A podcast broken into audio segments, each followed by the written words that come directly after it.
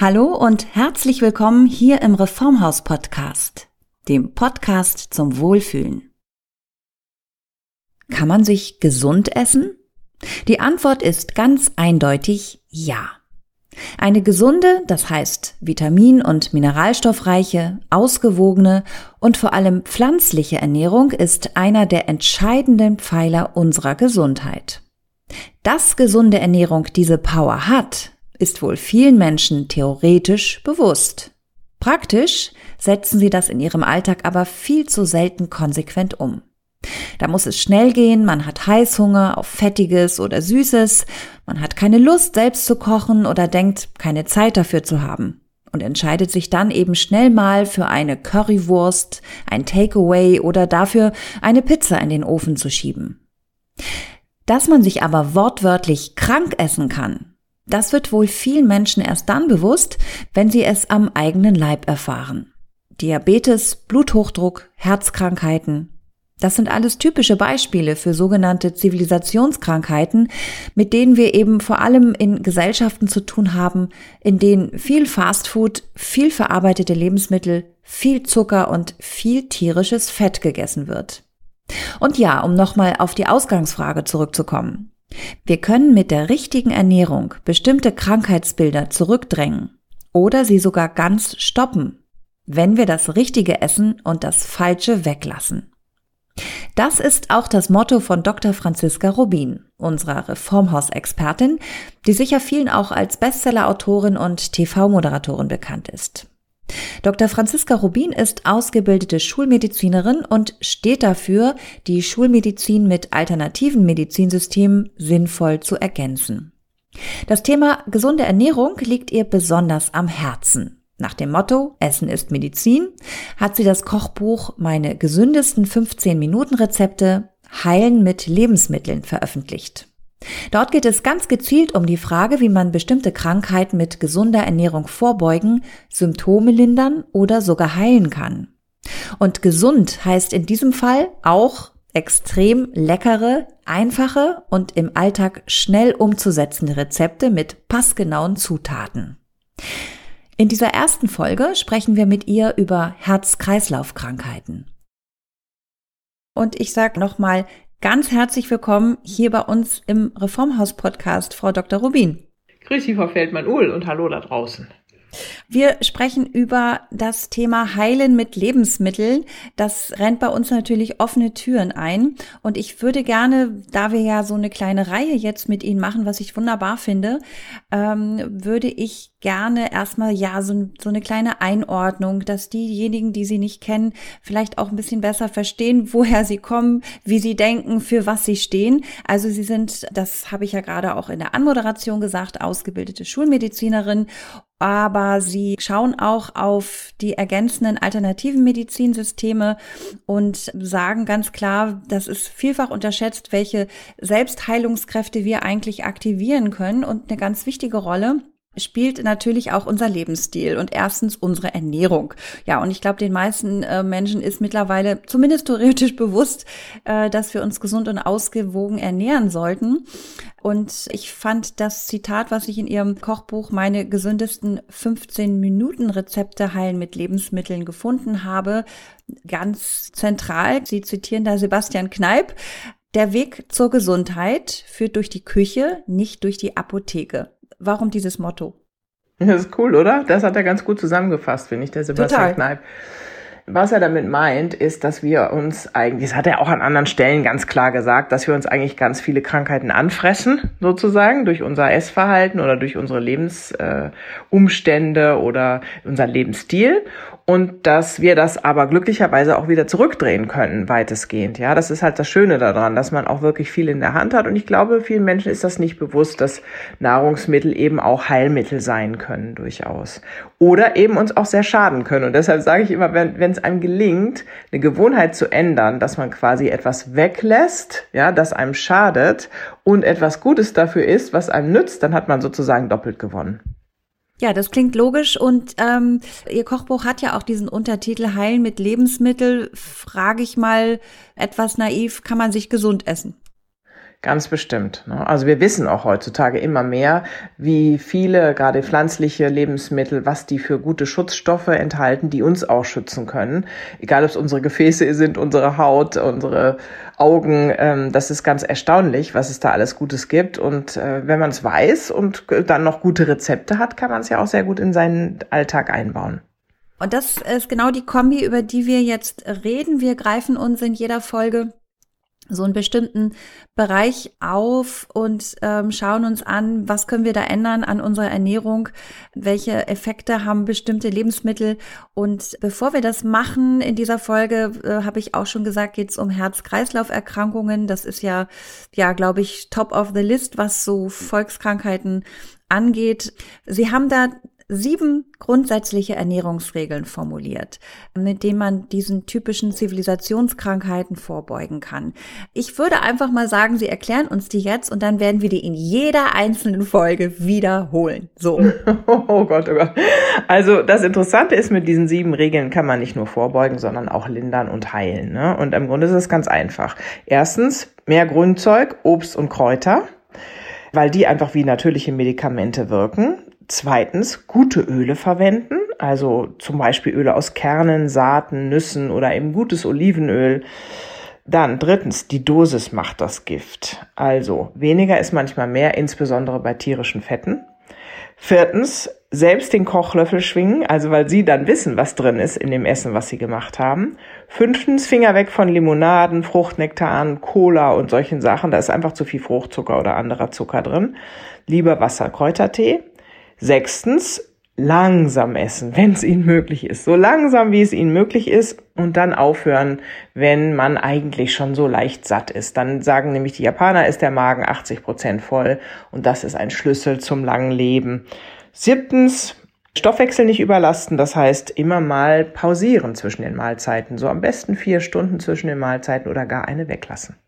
Wir schauen uns jetzt in dieser Folge das Thema Herz-Kreislauf-Erkrankungen an und ganz nach dem Motto gezielt vorbeugen, gezielt lindern, gezielt heilen, gucken wir uns mal an, welche Lebensmittel da besonders empfehlenswert sind und wo man lieber die Finger von lassen sollte. Und wenn ich nochmal erklären darf, vielleicht können Sie mich dann sonst auch korrigieren, ganz grundsätzlich Herz-Kreislauf-Erkrankungen das geht von hohem Blutdruck äh, bis über ja koronare Herzkrankheiten, ähm, Schlaganfall, Herzschwäche, dieser ganze Bereich. Also eigentlich ist es so, dass der Blutdruck, der hohe, meistens ein Risikofaktor ist. Ne? Also der führt dann oft zum Schlaganfall und zum Herzinfarkt oder zu dem Verstopfen der Gefäße in den Beinen auch oder Armen. Ja, dann würde ich doch sagen, schauen wir uns zuerst mal den, den hohen Blutdruck an. Das erste, was, glaube ich, viele Menschen schon mal gehört haben, nicht so viel Salz. Richtig. Salz führt dazu, dass wir mehr Wasser einlagern und dann muss unser Herz natürlich auch gegen diesen höheren Druck anpumpen. Aber man weiß mittlerweile aus der Forschung, nicht jeder spricht darauf an, aber es ist ein guter Versuch, mal Salz wegzulassen oder zu reduzieren und bei vielen sinkt der Blutdruck dann schon. Beim Blutdruck muss man einfach wissen, da muss man viele kleine Sachen machen. Die addieren sich dann auf. Ja, jedes, was man so macht, bringt dann irgendwie fünf Millimeter Hg, also die Bewegung und eben auch über die Ernährung die verschiedenen äh, Faktoren. Und am Ende bringt es das dann. Das heißt, äh, dranbleiben und sich schöne Gewohnheiten, schöne Rezepte suchen, weil es nämlich auch Lebensmittel gibt, die tatsächlich den Blutdruck senken helfen. Das möchte ich jetzt natürlich ganz dringend mal wissen. Also welche Lebensmittel äh, sind denn tatsächlich blutdrucksenkend? Blutdruck senkend ist zum Beispiel die rote Beete. Die kennt man sehr gut. Ne? Und da wird wirklich geraten, jeden Tag ein Gläschen rote Betesaft oder ein bisschen eine halbe rote Beete pro Tag im Essen mitessen, weil rote Beete über den hohen Nitratgehalt tatsächlich die Gefäße entspannt und damit den Blutdruck senkt. Das macht der Sellerie auch, den ich überhaupt nicht leiden kann leider. Aber ähm, den kann man auch überall mitkochen. Oder einen Selleriesaft, machen ja auch viele im Smoothie. Und ansonsten sind wichtig Kalium, äh, Magnesium und eben diese ganzen Farbstoffe. Das heißt, man kann sich ein bisschen merken, ne? die rote Beete ist dunkel, Kakao wirkt ganz wunderbar, das ist dunkel. Die Kuna-Indianer übrigens, die kennen keinen Bluthochdruck, hat man festgestellt. Und dann hat man geguckt, äh, wie leben die denn, was machen die denn anders als Kuna-Indianer, die ausgewandert sind und hat dann festgestellt, die trinken wahnsinnig viel Kakao. Und dieser Kakao ist tatsächlich der Grund, warum die das überhaupt nie entwickeln, diese Flavonoide da drin, die Flavanole und Flavonoide. Und das bedeutet für uns auch, Kakao nutzen, dunklen Kakao. Also Kakao ist auch gut für die Denkleistung, vielleicht statt Kaffee das ab und zu mal trinken. Also früher hat man das, finde ich, viel öfter gemacht. Das ist ein sinnvolles Lebensmittel und auch die Schokolade damit. Und zwar in der hochprozentigen Form, also über 70 Prozent. Kakaoanteil ist Schokolade genial auch für den Blutdruck. 30 Gramm würde ich so sagen am Tag. Zum Glück ähm, nicht nur Sellerie, sondern auch nicht nur rote Beete. Das ist ja auch nicht jedermanns Sache, wobei rote Beete finde ich herrlich. Aber ich glaube, auf Kakao können sich ja wohl alle einigen. Schön, schön dunkel, das sind die Flavonoide. Darüber haben wir tatsächlich auch schon mal einen Podcast gemacht. Ja, das glaube ich. Die sind ja auch wirklich super. Und dann ist noch zu sagen Fisch vielleicht, Leinsamen, Hülsenfrüchte, Tomaten. Da braucht man halt gute Rezepte für. Und was Sie vorhin ansprachen, Salz ist schlecht. Alkohol treibt den Blutdruck in die Höhe und Lakritze. Das wissen auch nicht viele. Also wer sehr viel Lakritze isst, der muss aufpassen, wenn er dazu neigt, wieder hohen Blutdruck zu entwickeln oder, oder ihn schon hat. Ja, sehr spannend. Auch Lakritze, da kommt man ja nicht drauf. Äh, fällt mir übrigens jemand ein an dieser Stelle. Herzliche Grüße, weniger Lakritze essen. Derjenige weiß Bescheid. Und wenn wir speziell über ja, Herzkrankheiten, also für ein gesundes, starkes Herz, brauchen wir freie Blutbahnen, glaube ich vor allem. Was empfehlen Sie, was gehört da ganz dringend auf unseren Speiseplan? Ja, was ich erstaunlich finde, also vielleicht viele kennen ja, dass man Knoblauch essen sollte oder Walnüsse sind bekannt fürs Herz. Aber der Granatapfel, der hat mich wirklich erstaunt, weil der auch in Studien gezeigt hat, dass der sogar in den Halsgefäßen Ablagerungen wieder rückgängig gemacht hat. Und das ist schon sehr ungewöhnlich. Also wir haben kein Medikament, was das tun kann. Und da geht es um eine regelmäßige Anwendung von Granatapfel als wie man das möchte. Entweder pult man sich den raus oder man kauft es fertig oder man nimmt einfach den Saft jeden Tag. Das finde ich ganz faszinierend. Ansonsten kann man sagen Petersilie, Rosmarin, Kurkuma, Ingwer, Saaten, Kerne, grünes Gemüse, aber auch grüner Tee sind super fürs, fürs Herz. Sehr gut. Ich trinke gerade ein Tässchen.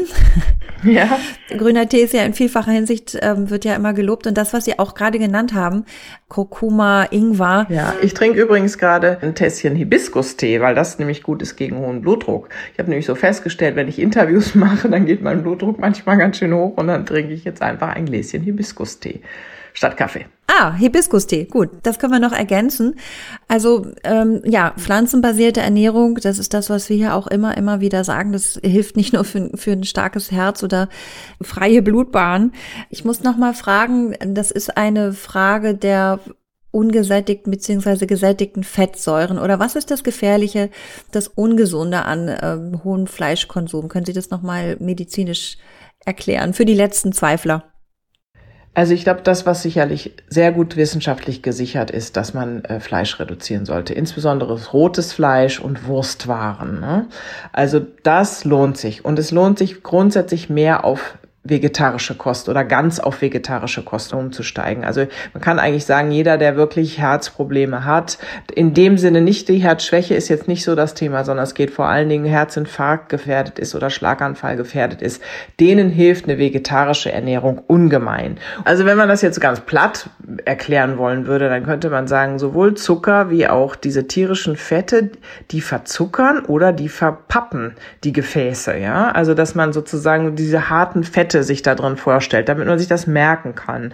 Im Grunde führt dieses Fleisch zu einer Entzündung in den Gefäßen, die dann dazu führt, dass die sich verengen. Ne? Also die Wand wird dann einfach dicker und irgendwann geht's zu. Auch die Fließeigenschaften des Blutes verschlechtern sich. Und da setzt genau die vegetarische Ernährung ein. Die bringt nämlich zum einen Schutzstoffe mit für die ganzen oxidativen Prozesse. Das heißt, es ist wie so, wie so kleine Schutzpartikel, die da durchfliegen, durch die Gefäße und die dämmen auch die Entzündung ein. Also, ich muss sagen, wenn man dann ein Stück Fleisch isst, dann muss man einen richtig großen Salat dazu essen und ganz viele Kräuter und ein gutes Öl, ne, was wieder die Gefäße geschmeidiger macht. Dann hat man schon wieder viel gewonnen. Oder man lässt das Fleisch am besten weg. Weil Sie gerade sagen, Fließeigenschaften des Blutes. Äh, das heißt, auch in dem Zusammenhang ist genügend Trinken auch das A und O, oder? Ja, trinken ist gut. Bei Herzschwäche wird es dann wieder schwieriger. Ne? Wenn dann viel Flüssigkeit im Körper ist, dann hat der, ah, okay. muss das Herz natürlich wieder mehr pumpen. Ansonsten ist Trinken sehr gut und was eben bei überhaupt Herzproblematik nicht gut ist, ist der Alkohol. Also ich hatte viele Professoren in der Sendung, die gesagt haben, na toll, der Alkohol und so, der macht so viel Gutes. Das ist auch okay, der hat auch positive Wirkungen, aber fürs Herz ist er toxisch. Ja, dann sprechen wir mal über ein konkretes Rezept oder auch zwei Rezepte. Was würden Sie uns denn mal kochen, wenn es äh, um das Thema gesundes, starkes Herz geht? Also heute für die erste Folge unserer besten Gesundheitsrezepte-Serie habe ich mir mein Lieblingsgericht rausgesucht, was nämlich auch super fürs Herz ist, aus verschiedenen Gründen. Das ist ein Spinatsalat mit Feigen, Ziegenkäse, Honig, Senf und Walnüssen. Und jetzt muss ich gerade aufpassen, dass ich nicht anfange zu sabbern, weil es ist so lecker. Da nimmt man Babyspinat oder eben jungen Spinat und dann schneidet man die Feigen fein auf, hat dann diesen Ziegenweichkäse und eben die Walnüsse, das habe ich ja vorhin schon kurz erwähnt, die sehr gut sind durch ihre Omega-3-Fettsäurenzusammensetzung fürs Herz. Und äh, das würzt man eigentlich nur mit flüssigem Honig, ein bisschen Senf, Salz, so eine Vinaigrette da draus, schwarzer Pfeffer und ein bisschen Walnuss oder Olivenöl dazu. Und ähm, ich kann nur sagen, das schmeckt wirklich sensationell. Das kann ich im Grunde jeden Tag essen. Und da haben wir natürlich viele Faktoren. Ne? Wir haben die Walnüsse da drin, wir haben den Salat da drin, dann aber auch den Honig und, und ähm, Senf ist auch interessant, weil es diese Scharfstoffe da drin hat. Und der Käse ist in dem Rahmen auch okay und es, es schmeckt einfach sensationell. Ich sabber hier auch so ein bisschen rum schon. Aber es ist, wenn, wenn das ein herzgesundes Rezept ist, dann äh, muss ich sagen, das esse ich tatsächlich sowas in der Art häufiger. Gerade Walnüsse obendrauf, also überhaupt Nüsse kann man wunderbar ähm, auf jeden Salat noch streuen. Es gibt dann dem Ganzen nochmal so eine herzhafte und so eine crunchige Note auch. Ja, auch Rucola ähm, hat ja auch so eine leichte Bitternote. Bitter ist ja auch wahnsinnig gesund.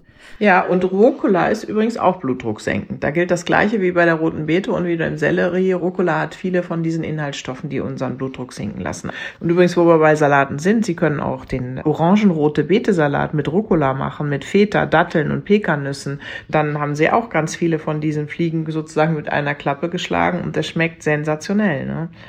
Ja, und was Sie sagen, das schmeckt sensationell. Es, es geht hier, wenn man sagt, heilen mit Lebensmitteln, klingt ja erstmal so ein bisschen, hm. Aber es geht hier vor allem auch um Genuss und zwar einfach gesunden Genuss und dass das eine das andere nicht ausschließt. Das werden wir hier lernen. Das Versprechen dieses Buches ist ja auch quasi das in 15 Minuten zu schaffen. Meine gesündesten 15 Minuten Rezepte ja nicht von ungefähr. Und das klappt auch wirklich. Habe ich alles selber ausprobiert.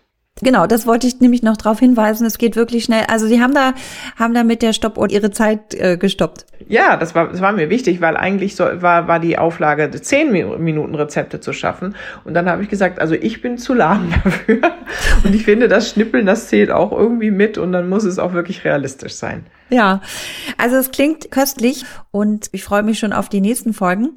Vielen Dank erstmal. Bis hierhin. Guten Appetit. Danke. Die schnellen, gesunden Rezepte von Dr. Franziska Robin findet man in ihrem Kochbuch Meine gesündesten 15 Minuten Rezepte heilen mit Lebensmitteln. Und ich denke, ihr Leitsatz, ein gesundes Element in die Ernährung regelmäßig mit einbauen, ein ungesundes weglassen, das ist doch eigentlich ein ganz leichter Einstieg, oder? Für uns im Reformhaus und auch hier im Reformhaus Podcast ist es schon immer eine unserer wichtigsten Botschaften gewesen. Genuss und Gesundheit sind kein Gegensatz. In unseren Reformhäusern und auf reformhaus.de unterstützen und inspirieren wir euch gerne für einen gesunden Lebensstil. Freut euch auf weitere Folgen hier mit speziellen Ernährungstipps und schnellen Rezepten von Dr. Franziska Robin. Bis zur nächsten Ausgabe hier im Reformhaus Podcast dem Podcast zum Wohlfühlen.